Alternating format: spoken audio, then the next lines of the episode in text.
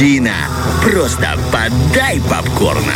Боже, как я соскучился по этой твоей рубрике, Владик. И смотрел какое-то скучное, неинтересное кино, про которое никто не рассказывал. Теперь, наконец-то, я узнаю, чего еще смотреть. Ну, для начала поговорим о новостях. Вспомним, да, о компании Netflix, известной компании, которая любит экспериментировать. И это на себе ощутили э, фанаты вселенной Ведьмака благодаря сериалу от Netflix. Там, конечно, было много экспериментов. И вот недавно они уже лишились Генри Кавилла в главной роли в данном проекте. Да, я слышал, на- наслышан, да, что ему не понравились эксперименты как раз Netflix по поводу персонажей и реалий э, вселенной Ведьмака. Говорят, что он боролся, не получилось побороться, что продюсеры были сильнее. Серебряным мечом, но этих оборотней меч не берет.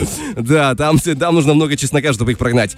Ну и, кроме того, новости э, касательно нового сезона, четвертого, стало известно, что к ним добавился новый актер Лоуренс Фишборн. Мы его больше знаем по «Матрице» как э, в роли Мо- Морфеуса, если А, помните. да? Да, просто... Подожди, это он будет Ведьмаком? Нет, нет, нет, нет, А, нет. хорошо. Я очень хорошо отношусь к этому актеру, и он... Но как будто бы немножко. Наверное, один из моих, ну, прям любимых из-за «Матрицы», но нет, я не, не готов, чтобы он был Ведьмаком. Новым Ведьмаком будет Лиам Хемсворт. Это брат которого, тот, того самого, который играл Тора. Если помнишь, я забыл у него, как, как его зовут. Тоже Хемсворт, но, в общем, э, это Кудрявенький такой, ребят, да. Да, да, да. щас Вот, я вот так мы разбираемся в кино. А что касательно Лоренса Фишборна. По сведениям источников, актеру досталась роль Региса. Это товарищ по, по, по книгам а, Геральта. Его здесь описывают как опытного цирюльника-хирурга с загадочным прошлым, который будет сопровождать Ведьмака в его путешествиях. Правда, вот нюансы Региса и его загадочное прошлое далеко не секрет, потому что это крайне разумный вампир. Это его прошлое, он будет э, товарищем Геральта. И, по крайней мере, в игре он был бледный, как снег. А Лоуренс Фишборн немножко сильно загорелый для этой роли. Я поэтому... Мы становимся на очень тонкий лед. Скажем так, что, ну, наверное, мог бы немножко бледнее быть, да, назовем это так. Мне очень понравилось вот это, то, что ты сказал, цирюльник, э, как там, э, цирюльник? Хирург. Цирюльник-хирург, это по средневековому мануальный терапевт, типа, знаешь, что, ну, что такое, Ц- цирюльник-хирург, это, это интересно. Э, Так описывают его, э, собственно говоря, в Netflix. И что любопытно, э, ну, я так понимаю, либо Netflix придумает что-либо новое, да, для этого актера как-то не адаптирует роль, либо гримерам нужно будет очень сильно постараться. Да, либо они как-то попытаются все-таки это объяснить, да, почему так. Но будем смотреть, интересно в любом случае. за Ну, Я этим так понимаю, что, скорее всего, это ради рейтингов, потому что такой крупный актер должен привлечь много внимания, а после потери Генри Кавилла в данном проекте им нужны рейтинги, очень сильно нужны. Ну и опять же, в другой новости поговорим про больших звезд. Недавно стало известно, что режиссер Пол Томас Андерсон, если помните, он ранее снимал в 2007 году вестерн-фильм «Нефть». Довольно известный Да, такой. кстати. Ну, вообще, по-моему, слушай, он же достаточно известный кинорежиссер. В прошлых годах выходила «Лакричная пицца», которую довольно сильно э, хвалили, но не то, что прям известное кино. А, И он приступает к работе над своим новым проектом. И несмотря на то, что у фильма еще нет названия, актерский состав подбирается уже мощнейший. Главные роли достались э, Леонардо Ди Каприо и Шону Пену.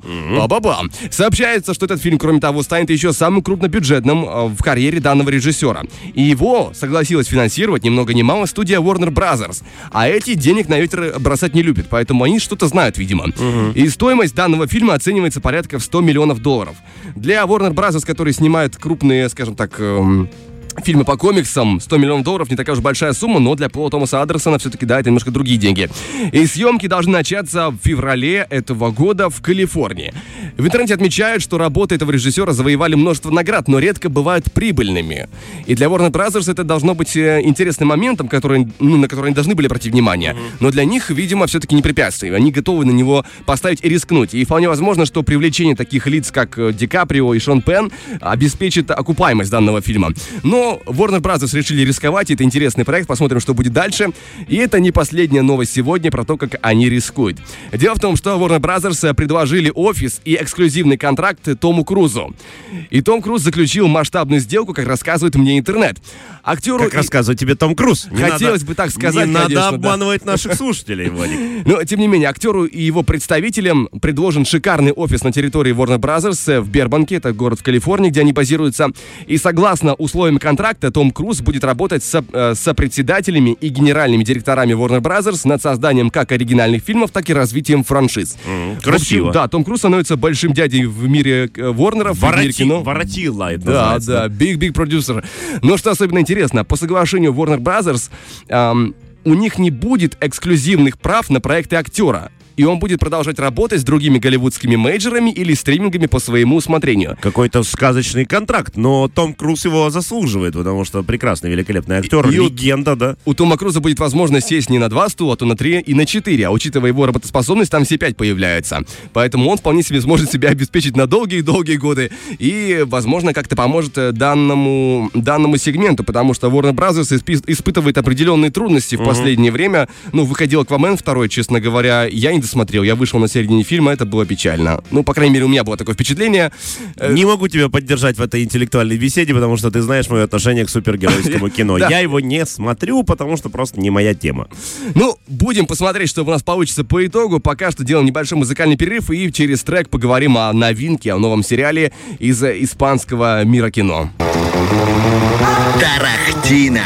Просто подай попкорна. Ну и настало время обсуждения для сериальной новинки. Э, речь пойдет про сериал «Берлин», так называется. Это спин известного испанского сериала про ограбление бумажный дом. Ранее был такой крупный проект, который на Кинопоиске собрал 8,2 по оценкам. Угу. И это его отдельная история про одного из э, персонажей, разветвления. «Берлин» — это прозвище главного персонажа, который в этом сериале, который был в оригинальной серии.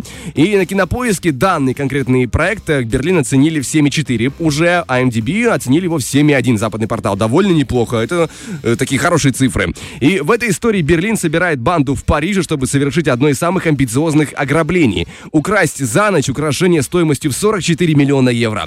Вдобавок есть его личная драма, и она связана с тем, что он страдает от неизлечимого заболевания, которого не, я пока что не знаю, и это вынуждает его регулярно принимать лекарства. От клептомании, видимо. Да, да, тут, тут, точно не вылечится. И что касается команды, в целом, да, актеров, актеры классные, великолепные, эмоциональные, судя по трейлеру. Сказать больше не могу, потому что испанский сегмент... Потому что испанские актеры. Да, да. Но они все довольно колоритные. Они классно смотрятся в кадре, играют классно. По крайней мере, я опять же служу по трейлеру, у меня не было времени посмотреть сериал. И, э, кроме того, что еще, чем могу еще обрадовать? Режиссеры и сценаристы нового проекта были причастны к работе над оригинальной франшизой, то есть над «Бумажным домом», поэтому здесь фанатам можно не переживать по уровню качества сценария и режиссуры. А всего в данном э, сезоне первом 8 серий, все уже доступны, причем доступны на русском, и где-то порядка 50 минут выходит на серию в среднем, там где-то больше, где-то меньше. А что пишут зрители, обычные зрители, которые посмотрели сериал, оценили его по-своему, да, и отдельные комментарии, вот пишет человек вот в своем сообщении, достоинство, профессиональная актерская игра, захватывающие сцены, режиссерская проработка деталей, недостатки, мало серий, хотелось бы больше. Это хорошо. Я, кстати, вот э, нашел этих знаменитых актеров. Педро Алонсо, Бегоньи Варгас, Ицар Итуньо, Саманта Сикейрос, Мария Сапель, Марсель Гонсалес, знаешь, в мелодраме Берлин, потому что, ну, я не стал рисковать, потому что я могу сломать язык. Да, ощущение, что, знаешь, когда читаешь имена испанских актеров, в любом случае пахнет э, детством и 90-ми какой-то просто Марии и всем остальным, знаешь. На самом деле, про мелодраму ты очень близко э, угадал, потому что некоторых э, зрителей раздражало, что очень много уделяется отношениям и драме в, этом, в этой среде. И вот отдельный комментарий по этому вопросу. Э, сообщение говорит о человеке. Достоинство. Крутая операторская работа, красивые локации, актеры и их игра, сюжет, легкий комедийный боевик. Недостатки местами провисает и залипает на отношениях героев, сюжет нереалистичен. Э, другой комментарий. Достоинство. Персонаж Берлин, качество съемки, недостатки сюжет, скучно, слабые персонажи.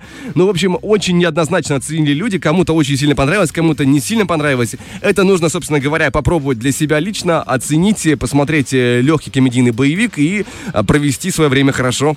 Тут же, знаешь, опять же, испанцы как раз славятся съемками сериалов, да, и в которых мелодрама, да, есть. Поэтому, ну, если вы знаете про это, зачем вы смотрите, понимаю. Ну, знаешь, это как смотреть индийское кино и потом ругаться, боже, что это были за танцы и музыка, да? Ну, то есть это же то же самое, это какая-то, как знак, да, такой символ э, целого, целой серии фильмов, да, и поэтому, если вы смотрите испанский боевик, в котором есть мелодрамы, и удивляетесь, ну, тогда смотрите какие-то другие боевики, не знаю, в каких боевиках нет мелодрамы. Американские боевики смотрите тогда, да, ну, какие-то другие, находите сегменты для себя интересные. Ну, возможно, да, тут уже, как говорится, на любителя и, собственно говоря, будет и кино. Ну, а пока что, друзья, мы завершаем здесь рубрику Тарахтина. Чуть позже к вам вернемся, поэтому остаемся на нашей волне 104.1 FM.